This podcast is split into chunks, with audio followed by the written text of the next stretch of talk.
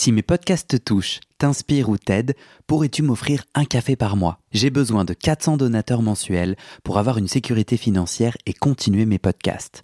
Je ne peux pas continuer bénévole, alors deviens un des 400 en m'envoyant tout de suite un email à guillaumefedepodcast.com. Merci. Salut, moi c'est Guillaume. J'ai fait 10 ans de psychanalyse. Un jour, je décide d'arrêter et de faire le bilan. Est-ce que la psychanalyse, ça marche? Et comment Dans ce podcast, des gens viennent chez moi me raconter leur toute dernière séance sur le divan et comment la psychanalyse les a aidés ou pas. Chaque témoignage est un chemin de vie et ses rebondissements, pas de montage, pas de coupe. Parfois, je joue au psychanalyste et parfois au patient. J'autoproduis ce podcast avec mes petites mains tout seul et j'ai besoin de vous. Si ce podcast vous touche, vous aide, je cherche 400 personnes prêtes à me donner 5 euros par mois. Pour faire partie des 400, envoie-moi un email tout de suite à guillaumefedepodcast.com. Bonne écoute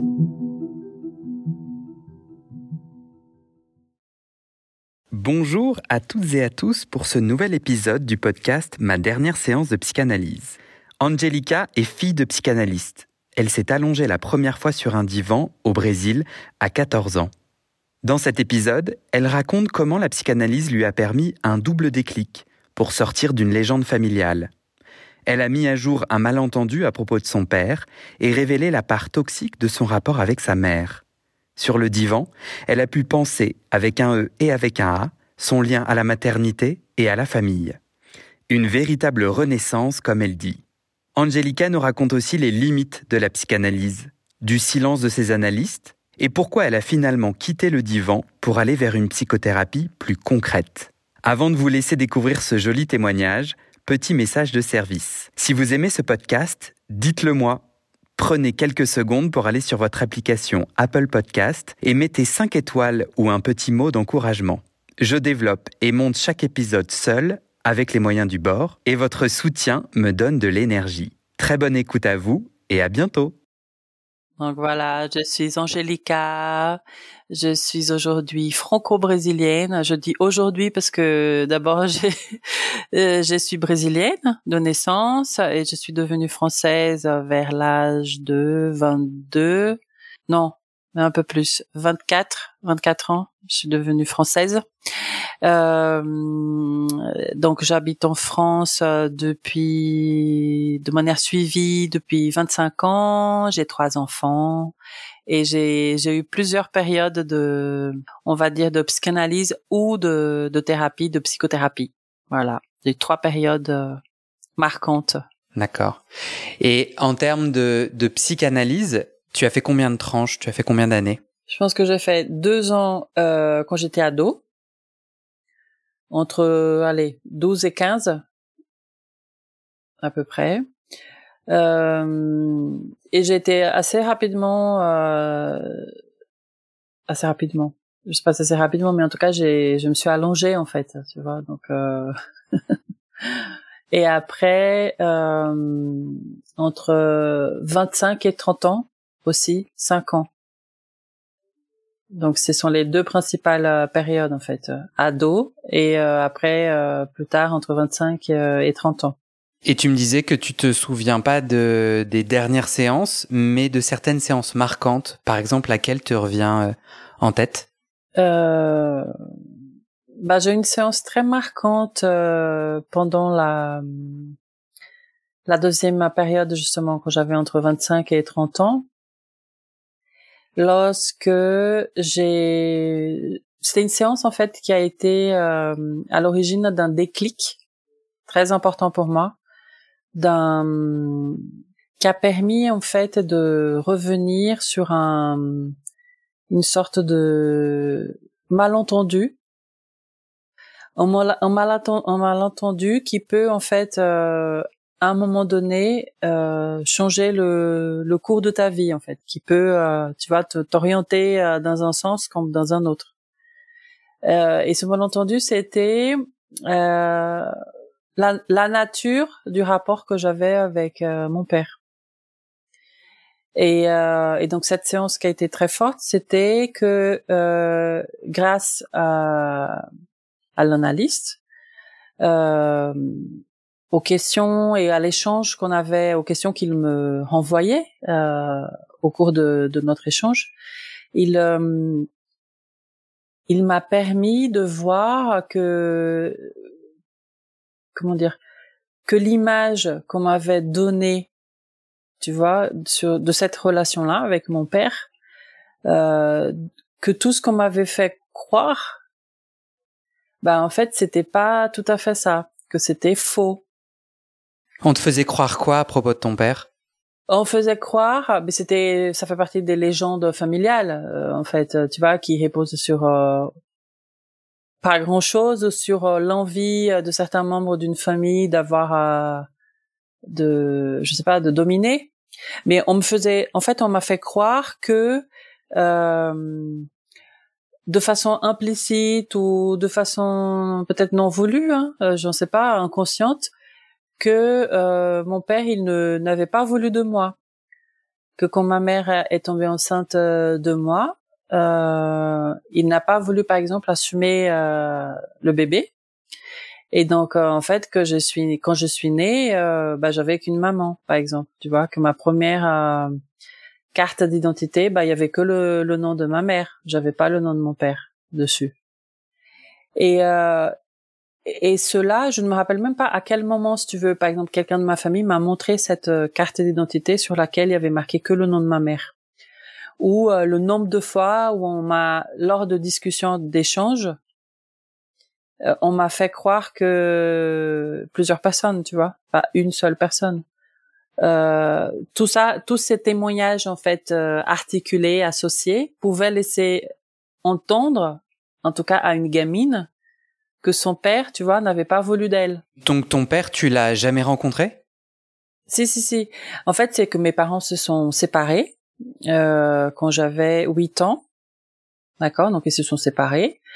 Euh, mais avant qu'il ne, avant qu'il y ait cette séparation, euh, ils ont habité ensemble. Et avant même d'habiter ensemble, ils ont eu aussi une période de séparation. Et cette période de séparation, euh, avant même d'être mariés, c'était au moment de ma naissance. Parce que ma mère est tombée enceinte en dehors du mariage. Tu vois? En dehors, euh, comment dire, du cadre de l'époque, donc non mariés, euh, et euh, elle est partie de de, la, de notre ville euh, d'origine pour aller euh, terminer ses études ailleurs, dans une autre ville du Brésil. Et du coup, je suis née ailleurs, mais parce que justement à l'origine, il n'a pas, il a douté, si tu veux, de sa paternité au moment de l'annonce de cette grossesse. Tu vois, donc comme il a douté de cette de sa paternité, bah, tout derrière a, a eu un le, le, déroulement, tu vois, a complètement été. Euh... Et alors, comment la psychanalyse t'a permis d'éviter ce malentendu? Bah, déjà, euh, c'est un processus long. D'accord, c'est-à-dire qu'avant même que je puisse me rendre compte que c'était un malentendu, ça veut dire que j'ai vécu avec pendant, allez, 30 ans. Parce qu'en plus, c'était pas loin de la fin, en fait, de cette deuxième période de, de psychanalyse en fait. Tu vois, donc c'était pas au tout début. Euh, je dirais, je sais pas, je devais avoir euh, peut-être 28 euh, ans, donc ça fait quand même 28 ans sur lesquels euh, tu vis avec une information sur toi et sur la relation avec quelqu'un qui est quand même important, un pilier de ton histoire, qui est fausse.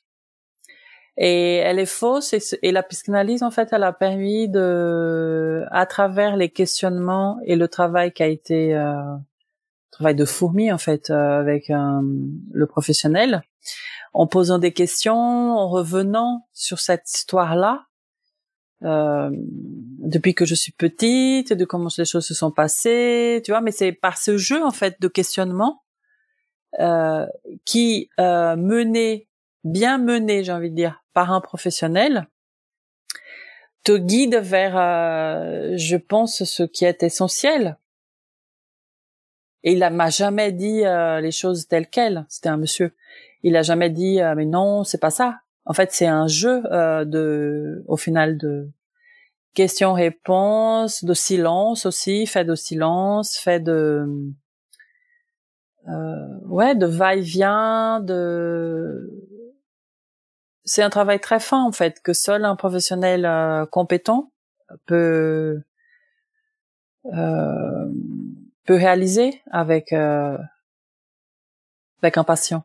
Est-ce que tu te souviens le moment Est-ce qu'il y a eu un moment déclic sur le divan où tu as compris le malentendu? Oui, oui, je me souviens, ça a été très fort parce que du coup, c'est, je me sentais comme libérée. Parce que si tu veux, quand tu comprends pendant 28 ans, tu penses, tu vois, tu te construis sur euh, la base d'une relation erronée avec ton père. Tu te construis en pensant en fait que ton père, il ne voulait pas de toi, puisqu'il ne voulait pas, euh, pour résumer, il ne voulait pas assumer euh, euh la grossesse au final qui t'a engendré. Euh, tu te construis sur la base de mon père, il n'a pas voulu de moi en fait. Or, euh, le ce travail euh, long de questionnement, de d'introspection, de réflexivité, accompagné, guidé, voilà. Euh, en fait, il, a permis à un moment donné, donc ce jour-là, de me rendre compte en fait, et c'était faux. Je pense que c'était à la suite d'une question qu'il a dû me poser et que moi et moi j'ai formulé vraiment la phrase je dis oui et c'est moi qui a formulé euh, la réponse je dis oui en vérité c'est pas mon père il, il était comment dire il n'a pas refusé euh, l'enfant. Il ne refusait pas l'enfant. C'était pas l'enfant qui était euh, en doute. C'était la relation avec avec ma mère qui était au cœur de, de cette au final de ce conflit, de cette euh, de ce de ce de cette mise en doute en fait. Mais l'enfant euh, à ce moment-là, il euh, déjà il n'existait pas en fait déjà pour le père, tu vois, c'était bon, c'est autre débat. Mais cette séance-là, elle a été forte parce que c'est comme si je pouvais renaître. Tu sais, c'est et c'est hyper c'est vertigineux au final parce que tu te rends compte que grâce à cette relation hyper forte euh, et aussi à ce, à ce transfert, euh, ce professionnel il t'a guidé dans les questionnements qui étaient assez justes et qui te permettent de quitter l'âge de l'enfance alors que tu as 28 ans. Tu vois, de, de laisser derrière toi ton enfance pour te dire euh, à la 28 ans euh, voilà tu es un adulte euh, bah en fait euh, j'ai me suis construite sur la base de presque d'un mensonge tu vois de quelque chose qui était complètement un quiproquo en fait mon père il m'a toujours aimé je veux dire à ce moment-là lorsque j'ai dû quitter euh, dans le ventre de ma mère en fait la ville dans, dans laquelle ils vivaient tous les deux l'enfant, il n'était pas là en fait. Suite à ce déclic, qu'est-ce que tu as fait? Bah, ça a été quand même un déclic assez, euh, comment dire, fondateur. Fondateur parce que il va euh, instaurer un autre lien euh, entre une fille et son père. Parce que immédiatement après le déclic, tu contactes ton père et, et vous avez une discussion?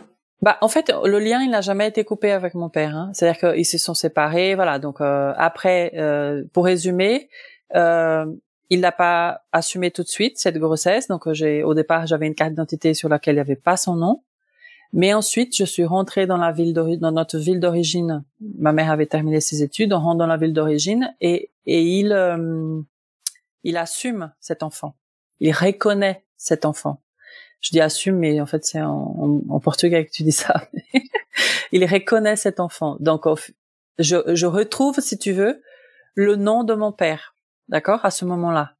Euh, mais euh, donc ils vivent ensemble entre donc mes deux ans et mes huit ans, donc six ans, et ensuite ils se séparent, d'accord? Donc j'avais huit ans.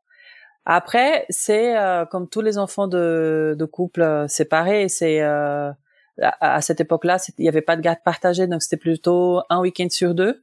Je le voyais, et sinon au téléphone, bon, voilà. Mais on a toujours gardé le lien. Mais après ce déclic, c'est plus que euh, bah, l'effet immédiat, c'est que c'est comme si nos rapports allaient euh, prendre une autre tournure. tournure. C'est que tout à coup, euh, j'étais pas la fille qui était qui avait pas été désirée. Et je pense que ça, dans la vie de n'importe qui, euh, ça change beaucoup. Déjà dans le rapport euh, à mon père, et puis par contre aussi dans le rapport à ma mère, tu vois, parce que à ma mère et puis à ceux aussi qui m'ont fait croire que euh, tu vois que j'avais pas été désirée. Et c'est un nouveau chapitre hyper important au final qui s'ouvre parce que c'est un nouveau chapitre dans la construction de cette relation euh, père-fille et c'est un nouveau chapitre aussi dans la relation euh, mère-fille. Mais concrètement, en fait, parce que tu en parles de façon assez conceptuelle, mais concrètement, tu as ce déclic et ça change quoi concrètement avec ton père? Parce que tu me dis que tu avais déjà une relation avec lui. Toi, malgré cette relation et malgré vos échanges, tu te sentais euh, toujours comme une enfant non désirée. Oui. T'as un déclic. Concrètement, qu'est-ce que ça change avec ton père? Tu lui dis d'autres mots? Tu lui racontes ce déclic en sur le divan? Non, non, je le raconte pas parce que je pense qu'il est même pas. Ça lui est jamais passé par la tête qu'il ne m'aimait pas en fait, tu vois? Donc c'était, c'est comme si c'était un, c'est un trip de quelqu'un d'autre. C'est pas le sien. Euh, et en fait, on n'a jamais, je ne lui ai jamais reproché ça non plus. Tu lui en as jamais parlé, tu lui as jamais dit voilà moi ce que je ressens? Non. Et lui, il aurait peut-être pu te dire mais euh, je t'aime ma fille, non? Oui, tout à fait, mais je lui ai jamais parlé de ça parce que c'était juste lié à quelque chose qui s'était passé au tout début. Au tout début, lorsque j'ai été engendrée, lorsque je suis partie de la ville, lorsque je voilà, je suis née sans son nom. Et tu vois, quand tu me dis euh, quel effet ça a eu, par exemple, je me suis rendu compte très concrètement, euh, si tu veux, au Brésil, on porte les deux noms, le nom du père et le nom de la mère. Ok? Et en fait, euh, cette histoire-là, le fait de ne pas me sentir désirée par lui, ça fait le, le, la conséquence directe très rapide, c'était que, par exemple, je ne me sentais, je ne m'identifiais pas du tout à sa famille à lui. Tu vois, comme je ne pouvais pas m'identifier à lui, je ne me je ne, ne pouvais pas m'identifier à sa famille à lui, donc je ne pouvais pas non plus m'identifier à son nom. Et pourtant, au Brésil, comme on est obligé de porter les deux partout, tu vois, à la, quand on fait l'appel à l'école, euh, lycée, tout ça, bah, j'avais les deux noms. Mais en arrivant en France, très vite, je me suis séparée de son nom, tu vois. Dès, à partir du moment où j'ai dû signer, des contrôles ou que sais-je. Euh, dès que j'ai pu, son nom, il a disparu. Tu vois, et aujourd'hui, par exemple, je porte le nom de ma mère, qui est comme si c'était le nom légitime, tu vois, et j'ai jamais pu porter le sien. Et, et ce qu'est-ce qui a changé justement à partir de ce déclic, c'est que tout à coup, je pouvais pas, si tu veux, me mettre à, à utiliser ce nom.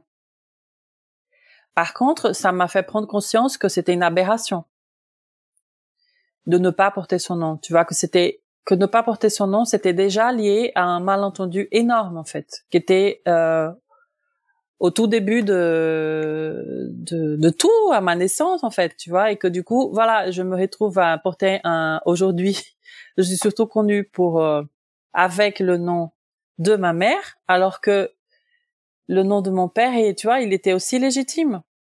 Et donc, le problème, c'est que je me suis tellement habituée à utiliser son nom, euh, le, nom de ma mère et pas le sien, qu'après, c'était plus naturel, si tu veux, de rajouter euh, le nom de mon père, tu vois. Mais j'avais pris conscience de ça, qu'en fait, ce choix-là, il était, il était erroné en fait. Et, et, et pour te dire, c'est ça m'a tellement travaillé qu'au moment de la naissance de mon premier enfant, donc qu'aujourd'hui il va avoir 13 ans dans quelques jours, 13 ans, pas quoi, 16 ans dans quelques jours, euh, je me suis demandé, mais qu'est-ce que je veux faire pour le nom de, de mon enfant? Parce que si on suit la règle, bah ce serait plutôt le, le tu vois, qu'est-ce qui ferait que je donnerais plutôt le nom de famille de ma mère que celui de mon père? Tu vois, et, et j'avais envie que mes enfants aient euh, un des deux noms brésiliens. Mais ça a été un choix cornélien parce que je me disais, si je donne le nom de ma mère, bah, ça veut dire que je vais perpétuer, euh, je vais donner continuité finalement à ce malentendu.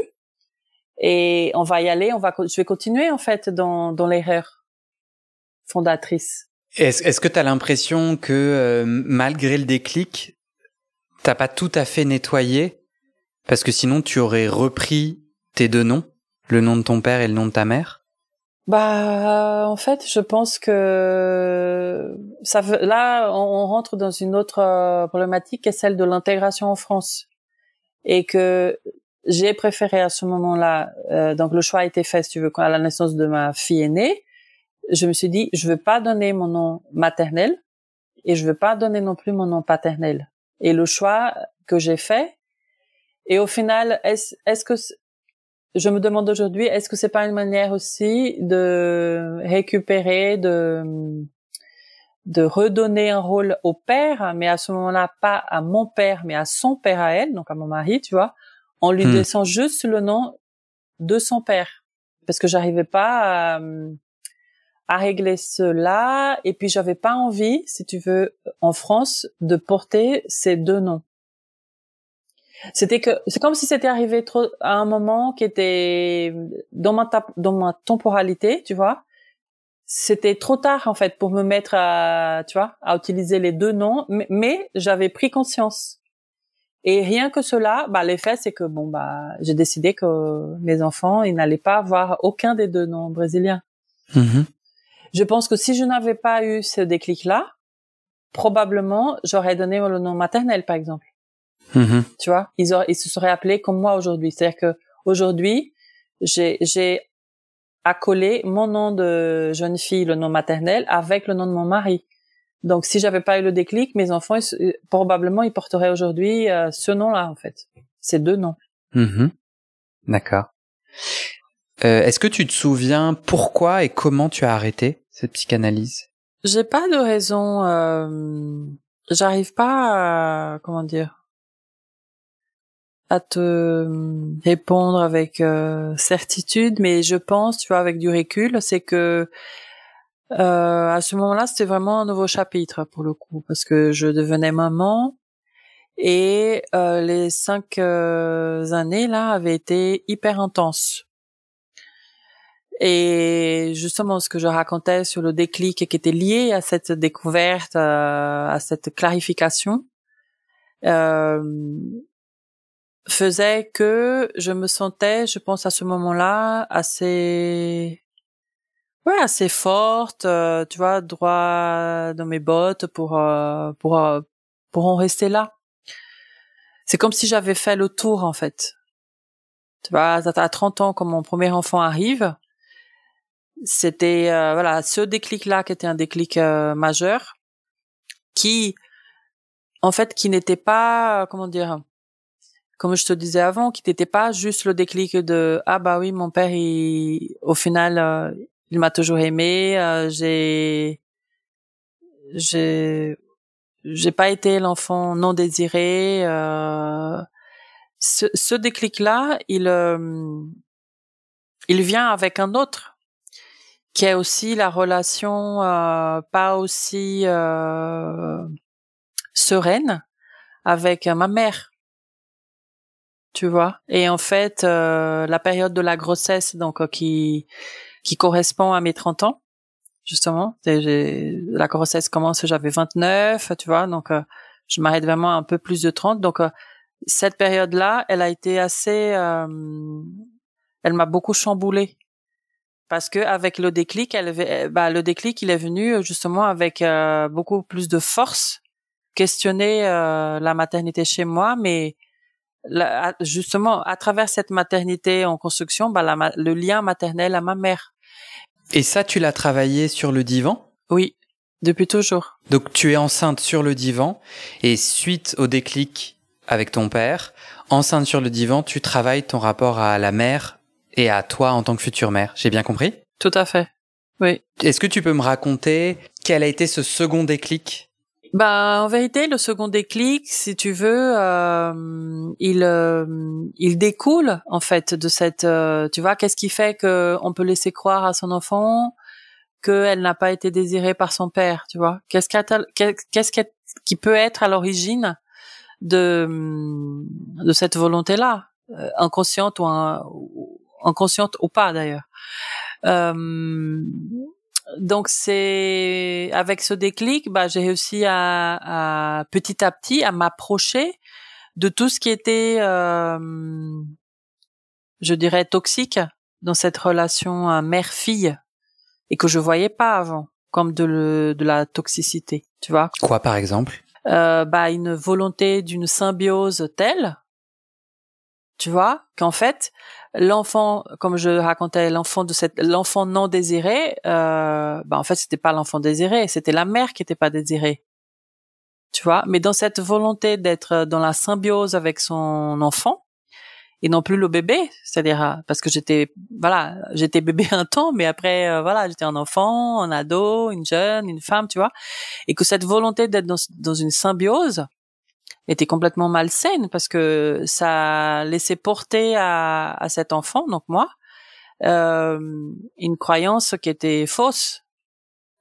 Donc ce que tu veux dire, c'est que ta mère voulant créer une symbiose avec toi, euh, élimine ton père en disant tu n'as pas été désiré pour que du coup elle, elle soit ton seul refuge. J'ai bien compris? Oui, tout à fait. Ça, on le résume, tu vois. Bien sûr que c'est beaucoup plus complexe que ça, que c'est aussi euh, aujourd'hui avec du recul, euh, ça, en tout cas, ça me saute aux yeux. Mais quand tu le vis, bien sûr, c'est pas aussi euh, visible. Tu vois, c'est c'est des processus un peu insidieux. Tu te rends pas compte en fait, surtout en étant gamine en ayant vécu plus avec l'un de tes parents, parce que j'ai toujours vécu avec ma mère, donc euh, voilà. Ça, ça me fascine parce que tu me disais un peu plus tôt, euh, le moment qui n'a pas été enregistré, que ta mère était psychanalyste. Oui. Il n'y a pas un dicton qui dit les cordonniers sont, euh, les les cordonniers sont les plus mal chaussés? Si, tout à fait. Voilà, je pense que il est très adapté. Mais sur son divan à elle, c'est pas quelque chose qu'elle a qu'elle a étudié le, le, rapport à la mère et à la fille? Aucune euh, aucune idée. Elle t'en a en tout cas pas parlé. Non, et, franchement, vu comment elle fonctionne jusqu'aujourd'hui, si si le sujet a été abordé avec euh, voilà au cours d'une euh, psychanalyse de son côté, euh, soit elle, elle ne l'a pas traité jusqu'au bout, soit elle a complètement refusé de le traiter parce que les, les problématiques, euh, elles sont toujours là. Tu vois, de notre côté, dans le rapport mère-fille, euh, difficile, c'est toujours d'actualité, tu vois. Et et le père en question, il est toujours dans l'équation pour être, comment dire, à qui on, on jette la faute de ceci ou de cela, alors qu'en fait, c'est c'est pas c'est pas le sujet en fait tu vois? donc ça veut bien dire que à un moment donné, il y a quelqu'un qui a pas poussé jusqu'au bout la réflexion sur cette euh, relation-là. Sauf que j'ai envie de dire, c'est pas mon problème. Le mien, le mien, euh, je l'ai traité. Tu vois, ça a été long parce qu'au final, euh, c'est quelque chose, c'est un questionnement qui a commencé très tôt. Parce que quand j'ai commencé à l'âge de 12 ans, elle était au cœur de mes questionnements d'adolescente. Après, on peut dire c'est normal, tu vois, quand tu as une femme ado, c'est la mer en fait que tu as besoin de t'affranchir en fait de tes voilà de tu dis quand tu as commencé la psychanalyse à 12 ans? Oui. Bah, je commençais, euh, j'étais pas allongée à 12 ans, mais je commençais à voir la psychanalyste à 12 ans, oui, oui. Et quand j'ai commencé, euh, bah oui, c'était un espace où je parlais euh, 90% du temps euh, de ma mère. mais une psychanalyse, ça peut s'appliquer à un enfant? Bah écoute, c'est une vraie question. Euh, je te dis juste que oui, très vite, je me suis allongée parce que euh, est-ce que j'étais en psychanalyse, tu vois? Bah, j'ai l'impression, en tout cas, que ça ressemblait étrangement à ce que j'ai fait euh, entre 25 et 30, tu vois? Tu t'es allongée à 14 ans ou quelques années après c'est ça? Oui, je, je, je ouais, j'ai plus, j'ai plus en tête euh, le moment exact, mais euh, ouais, je dirais euh, peut-être un an après, tu vois, vers 13 ans et demi, 14 ans. J'étais déjà allongée, mais après, euh, est-ce que le fait là, pour le coup, est-ce que le fait d'avoir baigné dans ce milieu-là, euh, n'a pas aussi favorisé des questionnements qui étaient comment dire tu vois qui étaient accessibles à un enfant de 14 ans? Tu vois ce que je veux dire? C'est si j'avais pas été euh, fille de, de psy est-ce que j'aurais pu avoir les mêmes questionnements à 14 ans? C'est ça que je veux dire. Je ne sais pas. Toi, t'as quel souvenir de, de cette psychanalyse euh, si jeune? Euh, bah, ça m'a fait beaucoup de bien. C'était un espace à moi euh, dans lequel j'ai beaucoup pleuré. Mais euh, si tu veux, je garde pas le souvenir d'un espace dans lequel j'ai pu euh, construire des réponses à mon mal-être de cette époque, tu vois. C'est-à-dire que j'ai commencé à mettre le doigt sur quelque chose, mais que j'étais justement, c'est là où je pense que la question de, de l'âge, euh, elle a un rôle. C'est-à-dire que quand on est trop jeune, on peut avoir des questionnements euh, qui très poussés, et c'était le cas déjà à ce moment-là. Mais en revanche, on n'a pas la maturité suffisante pour arriver euh, au même endroit tu sais, pour aller aussi loin, pour euh, accepter de voir certaines choses, pour euh, boucler le raisonnement. Tu vois ce que je veux dire? On, on, on, on, met le doigt sur quelque chose, ça nous fait pleurer. C'est comme si, euh, si tu fais une métaphore, voilà, tu mets le doigt sur la blessure, ça te fait mal, tu pleures, tu sais que tu as une blessure là, tu vois, tu identifies, tu qualifies, mais euh, t'arrives pas à la soigner.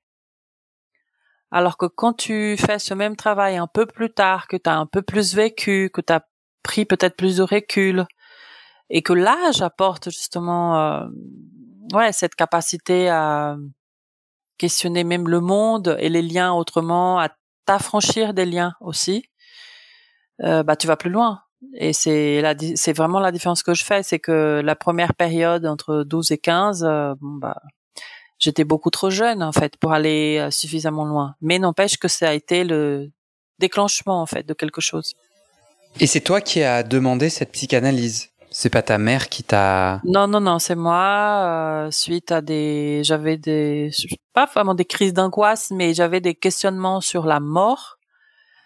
Euh, à un âge où tu es plus censé penser à la mort en fait. Tu vois, on dit que les enfants autour de l'âge de 8 ans, je crois, ils, ils prennent conscience plus fort en fait de la mort que les que voilà que les parents les grands-pères les grands-parents vont mourir tout ça j'avais déjà 12 ans tu vois j'étais plus toute petite et plus non pas encore euh, assez grande on va dire mais je pensais beaucoup à la mort et c'était des pensées assez angoissantes.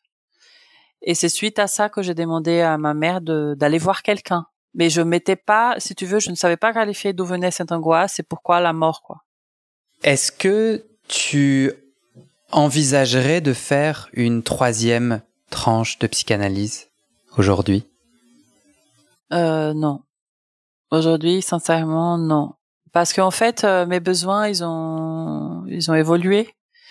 Et que, en fait, c'est cette psychanalyse de 5 ans, entre 25 et 30, qui a été euh, hyper forte, euh, intense dans tous les sens du terme et qui a posé toutes les bases euh, pour un travail, je dirais, euh, pendant plusieurs années, au fait, qui a été plutôt euh, très personnel, tu vois, très où j'étais seule en fait, où j'étais en travail solitaire, ouais, réflexif et et qu'aujourd'hui mes besoins depuis plus de cinq ans maintenant, c'est plus de la psychothérapie.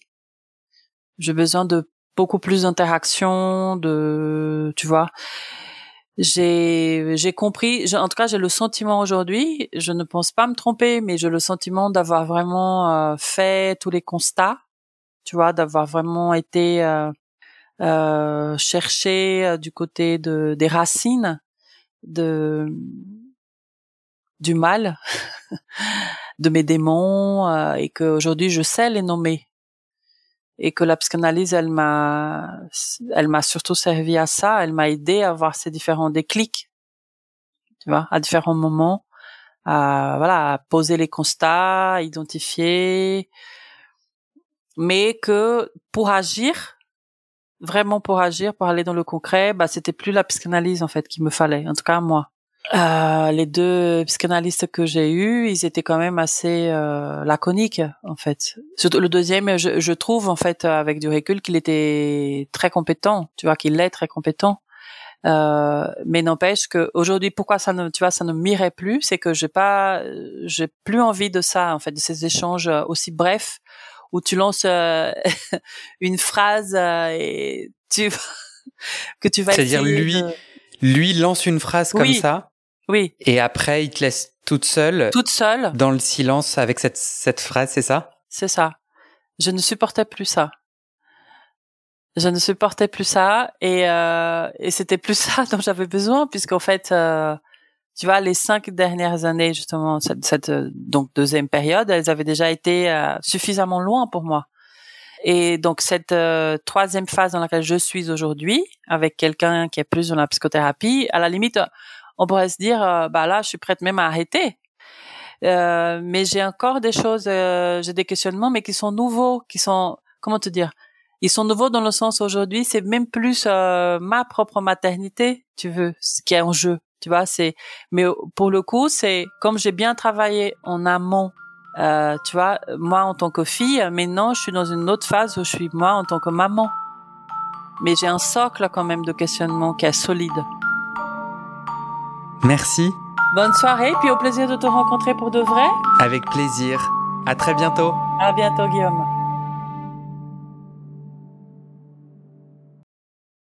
Et c'est la fin de cet épisode. Vérifiez dès maintenant si la suite est déjà publiée. Sinon, vous pouvez vous abonner à ce podcast sur votre plateforme d'écoute pour être alerté dès la sortie des nouveaux épisodes. Et si vous aimez les témoignages intimes comme celui que vous venez d'écouter, j'ai deux autres podcasts qui pourraient bien vous plaire. Je vous les présente. Histoire de devenir moi. Ça, c'est un podcast dans lequel des gens ordinaires me racontent un tournant déterminant pris dans leur vie. Ils racontent le déclic qui a tout changé et comment ils sont devenus un peu plus eux-mêmes. Comment devenir sexuellement épanoui? Ça, c'est un podcast dans lequel des hommes, gays, bi ou queer, racontent leur chemin de sexualité et comment ils tentent de s'épanouir face aux normes. Alors pour écouter ces podcasts, vous pouvez tout simplement taper les titres dans la barre de recherche de votre plateforme d'écoute.